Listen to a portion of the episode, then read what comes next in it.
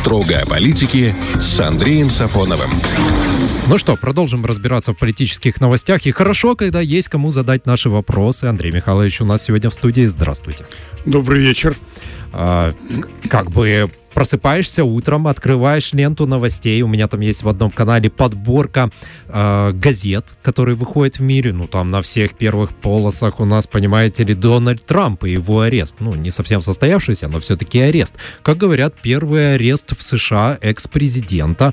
А вот что стоит за предъявленными Трампу обвинениями? Это знаете, как пытаются сильного игрока убрать с шахматной доски или запугивают кандидатов в президенты? Ну, за этим реально с правовой точки зрения ничего не стоит. Дело сфальсифицировано от начала и до конца. Вопрос в другом. Это не просто метка черная, которая вынесена Трампу, это еще и показатель того, что вот эти все либерально, так сказать, демократические, голубые и прочие элиты готовы на все, лишь бы сохранить то положение, которое во многом случайно им досталось в начале 90-х годов. Это значит, что они готовы фабриковать дела, они готовы проливать кровь, они готовы буквально на все без исключения. Чем опасен Трамп для владельцев нынешних Белого дома? Ну, давайте рассуждать так.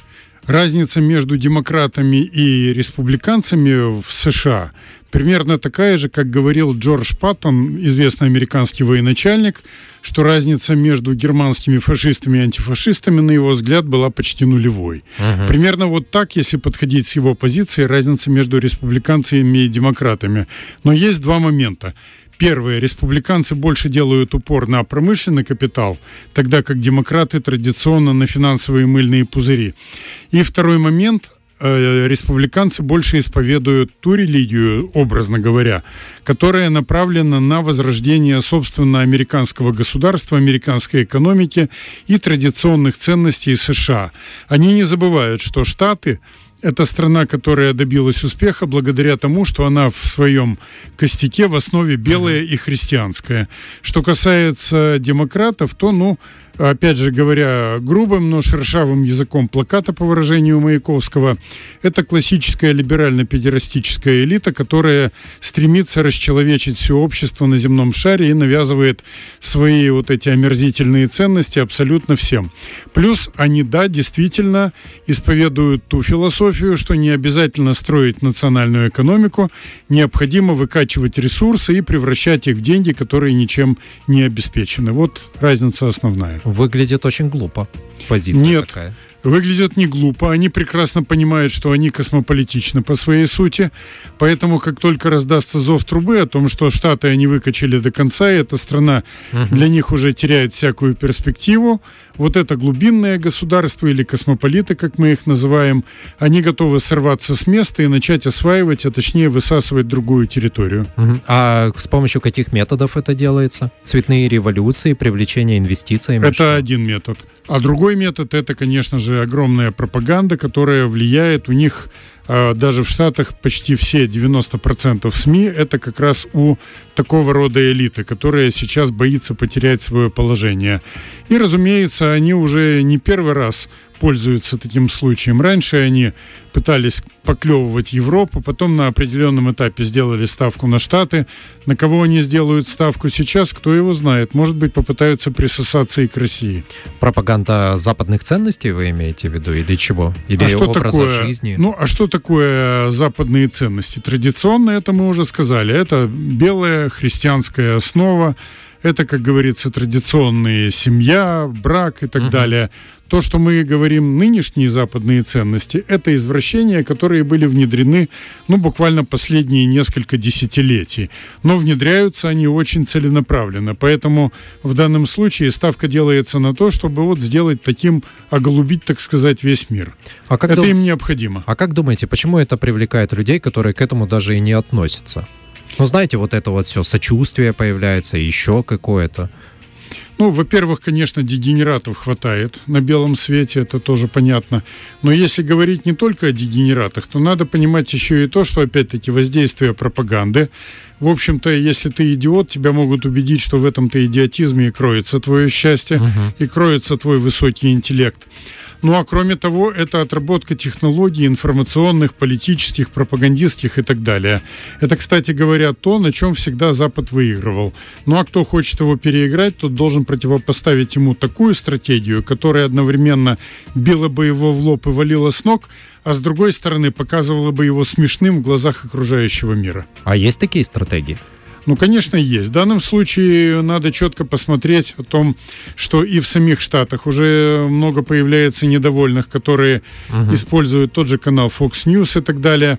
А во-вторых, надо не играть на их информационном поле, не оправдываться. Надо наоборот показывать, что ты наступаешь. Надо показывать, что вот эти все трансгендеры и прочая шушера, которая в Штатах и в других местах пытается завоевать место под солнцем, что это полный отстой, что это комедия смешно и быть э, принадлежащим к такой, с позволения сказать, элиты, это означает на, написать у себя на груди то же самое слово «идиот» и ходить с ним вот по всем улицам. Трамп может стать человеком, который будет противостоять вот этим вот западным ценностям? Трамп это традиционные ценности, это тоже западные, но это угу. традиция. Ну, я имею в виду, да, да. той противоположности. Конечно, но он символ. Вдобавок надо отметить, что необходимо вырастить целую плеяду, целую гвардию тех, кто пойдет по его стопам, по стопам традиционалистов, угу. которых в Штатах все-таки как минимум половина населения. Ну а кроме того, на опять же той же пропагандистской почве можно оторвать и у демократов значительную часть людей. Но они на кого делают ставку? Они делают ставку на мигрантов, на национальные меньшинства, на расовые меньшинства. Угу. То есть мы вам позволим дербанить и гробить страну, но вы, ребята, голосуйте за нас. Вот простая самоубийственная, но другой логики у них нет. Белый дом опасался, что арест Трампа может вывести людей на улицу и как бы говорил, давайте как-нибудь мирно это все решим. Действительно, могут ли люди выйти за Трампом, если что-то произойдет такое? Есть ли у него такое влияние в стране? Две вещи нужны. Первое – это то, чтобы Трамп очутился действительно за решеткой. А второе, чтобы его сняли с дистанции в качестве кандидата в президенты. Uh-huh. Конечно, маразмы действующей администрации в прямом и переносном смысле этого слова будут явно видны, если ее будут проталкивать на второй срок. Не исключаю, что это даже удастся сделать. Ну, если, конечно, здоровье Байдена там на последнем издыхании позволит ему добиться переизбрания. Но, тем не менее, конечно, опасность для них велика. И я так думаю, что Трамп размышляет со своими соратниками не только о своем втором сроке, пусть даже и не подряд, а он размышляет еще и о том, как бы нанести демократам такой удар в процессе своего президентства, если оно будет, чтобы они уже никогда не могли оправиться. Выступая по поводу своего ареста, Дональд Трамп сказал, что администрация Джо Байдена ведет мир к Третьей мировой войне. Это он, э, скажем так, использовал громкие слова, чтобы привлечь внимание, или все действительно так? Для начала отметим, что он и сам внес небольшой, скажем так, в кавычках, а на самом деле довольно большой вклад в, в угрозу мировой войны, что в усиление угрозы.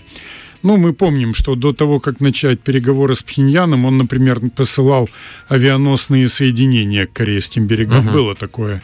И только откровенный посыл его по известному адресу со стороны Ким Чен Ына и угроза применить атомное оружие заставили американцев отогнать эти соединения обратно.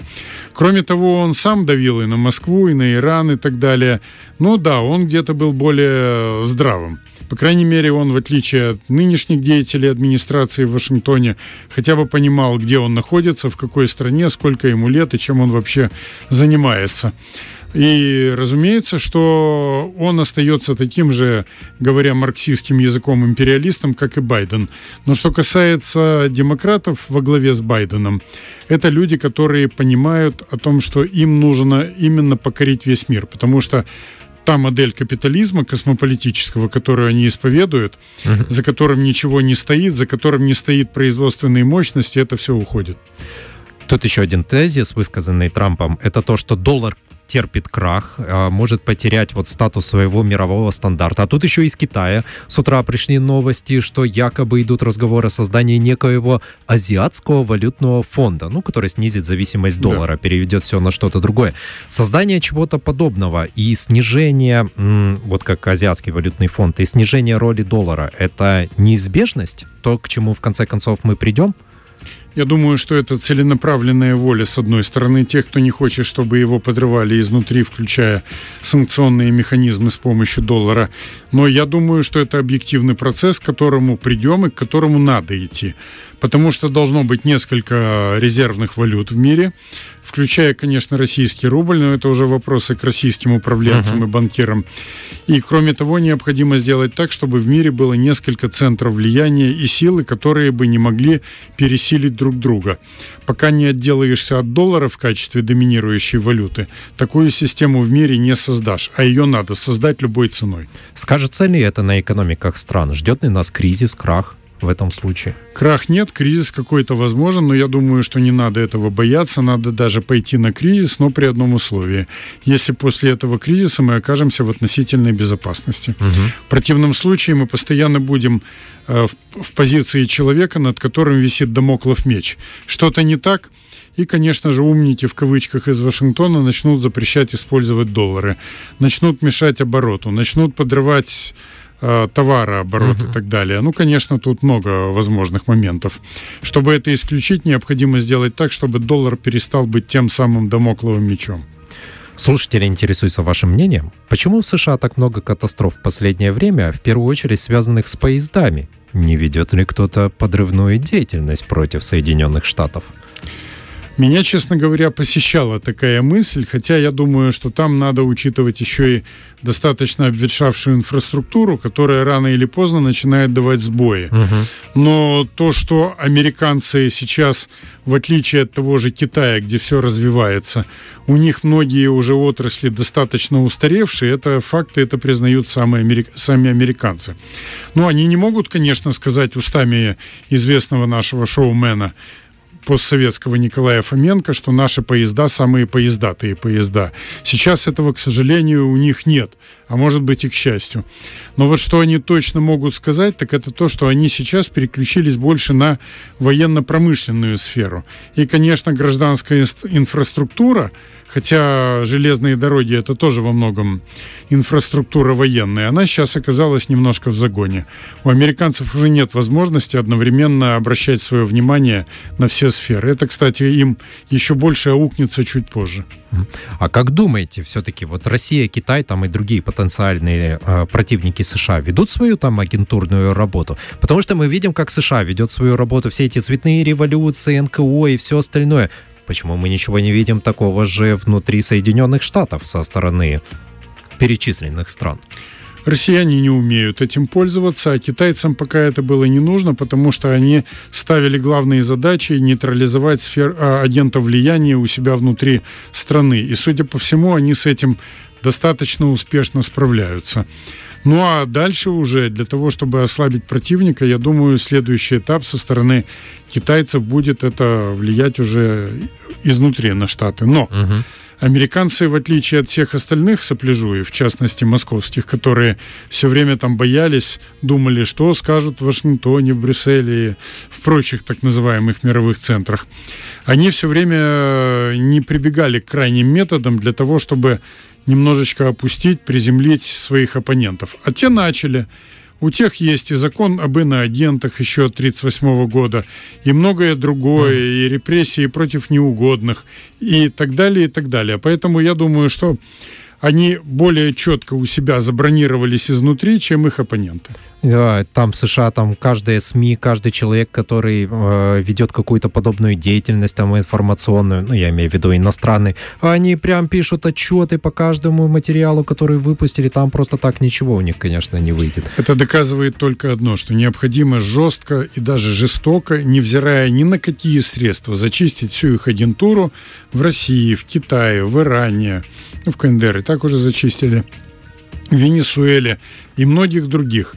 Делать для этого максимально, повторяю, жесткие меры, не обращая внимания ни на какие протесты и не останавливаясь ни перед какими средствами. В минувший вторник тут Финляндия официально вступила в НАТО. Не слишком ли быстро это произошло? Только недавно вроде мы говорили, ой, вот они собираются, раз, и уже там. Нет, ну то, что финны присоединятся к фашистскому блоку, это было очевидно. А Другой уже вопрос... это фашистский прямо блок, вы считаете? Ну а какой он? Он всегда такой и был. Он Но напал он был на Югославию. А когда он был другим? Он с начала своего рождения, угу. вчера, кстати, был день рождения, 74 года исполнилось этому блоку. Никогда он другим не был. Это был блок враждебный фашистский по своей агрессии. Угу. То есть нормально, что э, Финляндия там сколько, год прошел? Меньше года, да? Финляндия за несколько месяцев туда вступила, это раз. А второй момент, а ее задача была простая. Это увеличить, по-моему, на 1400 километров границу НАТО и России. Угу. То есть это главная задача, по которой приняли Финляндию в Альянс? Да, конечно. Но Финляндия от этого только проиграла. Почему? Ну, потому что она утратила возможность балансировать и, как говорится, как ласковая теля сосать двух маток. То, что они делали всегда. Так что, получается, тогда Финляндия в, выигрыш, э, в проигрыше, сделав это решение? Она не только в проигрыше, она, можно сказать, вступила э, в кизяк. Ну, этому удивляться не надо, потому что у них там такие безмозглые управленцы, как премьеры, которые, так сказать, скачут на вечеринках, даже не э, в силах своими мозгами допетрить, что их в это время снимают, а потом обязательно сольют в сеть. Это, впрочем, беда всех современных западных политиков. Это такие инфантильные недоросли либерального толка, которыми американцы манипулируют и, естественно, используют в своих целях. По поводу премьера, тут в Финляндии прошли выборы. Скорее всего, будет теперь новый у них э, лидер, то есть премьер Петер Орпи э, от консервативной национальной коалиционной партии Финляндии. Есть надежда, что он, как вот, знаете, такой правый консерватор, хоть что-то изменит к лучшему внешней политике Финляндии? Нет, я не думаю. Они уже вступили в НАТО, уже был поднят там флаг, уже там примчался госсекретарь США. Поэтому я полагаю, что единственное, что он может сделать, это немного более активно защищать традиционные ценности внутри самой страны Суоми. Но что касается изменения во внешней политике, я думаю, она будет только становиться все более антироссийской, возможно, антибелорусской. Ну, нужно понимать, что в его программе обнаружили э, несколько пунктов, которые... Есть эта программа, переведенная на разные языки. На русском языке этих пунктов нет, но они присутствуют на остальных языках. Это, в частности, отказ от российского ископаемого топлива вообще и постройка барьера на границе Финляндии с Россией. Марионетки. От марионеток ничего другого ждать нельзя. Так э, что тогда будет ждать Финляндию дальше, если ее будут, грубо говоря, накачивать оружием и ставить э, базы на территории, на границе с Россией-то? Ну, это расходный материал. Финляндия – это направление первого удара на случай вооруженного конфликта. Так они бы могли, конечно, оставаться в стране от всего этого, но теперь уже не получится. Угу. Пускай думают. Кстати, есть обратная, обратная возможность выйти из э, блока? Я Если думаю, приходит к власти кто-то из... Сейчас нет. Американцы пойдут на все, включая государственный переворот самой Финляндии, лишь бы этого не допустить. Они будут драться руками, ногами, зубами, когтями, хвостом и чем угодно. А прецеденты были? Прецеденты были, когда Франция выходила из военной организации НАТО. Де-факто это был выход в 60-х годах из всей натовской структуры, угу. но потом она снова туда, как известно, заползла. Угу. Точнее, ее за уши затащили. Угу печально. Это, знаете, один раз можно войти только в двери и все. Хорошо. Что делать? Это как, э, помните, был такой у писателя-перебежчика Виктора Суворова, когда он описывал механизм главного разведуправления Советского Союза, и там, по его словам, была такая поговорка. К нам вход рубль, выход два.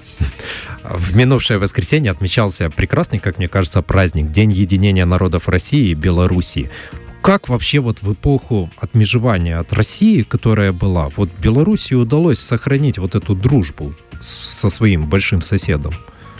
Я думаю, два фактора. Первое – это все-таки симпатии в народе и традиции совместной борьбы, в том числе Великая Отечественная. Помните, Белоруссия была первой, кто попал под каток, и там, по сути дела, каждый четвертый белорус погиб, как мы знаем это с детства. А второе – это национальный лидер, могучая фигура, который оказался в нужное время в нужном месте. Лукашенко – это волевой, настоящий национальный лидер. Это тебе не Янукович, бывший зэк, который чуть что там сразу собрал манатки и свалил из своей страны. Это действительно политик с большой буквы. А как вот ему удается сохранять вот эту вот приверженность? Он же баланси- да. балансирует, на самом деле. Он же не отпускает э, национальные интересы. Он всегда, если что, вступит э, в спор с Путиным, хотя казалось бы, да? А вот зачем это... он должен э, свои национальные интересы упускать? Он отлично знает, что в России тоже много всякой либеральной сволочи, мелочи, что там есть олигархи, которые хотели бы наложить лапу на заводы в Белоруссии. Естественно, этому он сопротивляется. А вот за военно-политический союз, да, он выступает и делает правильно. Угу. А вот это вот, которое было его выступление в конце марта, я так понимаю, что мечты некоторых людей о том, чтобы Россия и Беларусь э, объединились, они не состоятся, да, судя по его речи? Я ну, имею смотря... в виду как одно союзное прямо вот государство, знаете, по манеру СССР или чего-то подобного. Ну, по манеру СССР надо тогда сразу четко дать ответ, какой будет эта система, каким будет это государство, угу. если оно будет практически единым. Например, белорусы, да, они выступают за то, чтобы быть в союзе с Москвой. Но им не нравится, может быть, та система, которая связана с олигархатом. Угу. А в России мы знаем, что это есть. И там э, немножко в дикий капитализм страна заползла более активно, чем Белоруссия. А в Белоруссии, в свою очередь, более развита система социальной защиты. Пойдут на это российские деятели, элитарии так называемые? Я не уверен. Надо ли сдавать Белоруссии те позиции, которые у нее есть в этой ситуации? Я тоже в этом не уверен. Угу. Поэтому пускай лучше договариваются об основных моментах поддержки, а все остальное будем посмотреть, как пойдет дальше. Угу. Дружбе что-то угрожает России и Белоруссии сейчас? Ну, угрожает два момента. Или цветной сценарий в Беларуси, или дворцовый переворот в России, если его попытаются организовать прозападные силы. Тогда, угу. конечно, да, раскол будет неизбежен. Но я надеюсь, что и там, и там их просто загасят, этих э, лиц, невзирая, повторяю, на способы. Но у нас в 2025 году ждут выборы президента Беларуси. Как думаете, Лукашенко сдержит свое слово и не пойдет дальше? Я думаю, лучше бы он не сдержал и пошел бы дальше, потому что в данном случае надо драться, пока у тебя есть силы. Не надо играть в эти псевдодемократические игры, связанные со сроками, с меняемостью. Все это не более чем словесная трепотня, которая направлена на только одно. Это взять и заменить на, на угодную тебе фигуру. Вот и все.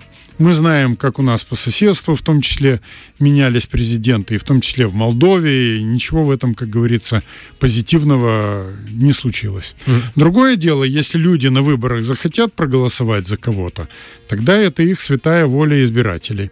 Но если на выборах между новыми кандидатами и старыми старый побеждает в честной борьбе, значит, так тому и быть. Ну, было бы неплохо, если бы они голосовали за преемника нынешней власти, но мы его пока не видим. Ну, если такой преемник будет, тогда его надо обозначить. Угу. Ну, а если его нет, тогда самим гадать бессмысленно. Так же ведь? Конечно. Вот и поэтому мы и гадаем, пойдет-то Александр Григорьевич дальше на выборы или нет. Ну, ну с учетом еще. Э, возраста Трампа и Байдена, я думаю, у него есть еще резервы. Угу. Кстати, обратите внимание, большинство президентов э, сильных стран, они достаточно солидного возраста. Все-таки опыт наверняка нужен для этого. Тита, который сцементировал Югославию после Второй мировой войны, ушел в 80-м году, году, году Московской Олимпиады, когда ему было 88 лет. Угу. Вот так. Мощно, вот. конечно. Даже да. так. Вам большое спасибо, что приходите к нам. У нас сегодня в студии был политолог Андрей Михайлович Сафонов. Ждем вас через неделю. Спасибо. Спасибо, друзья. Всем добра и мира. Строго о политике с Андреем Сафоновым.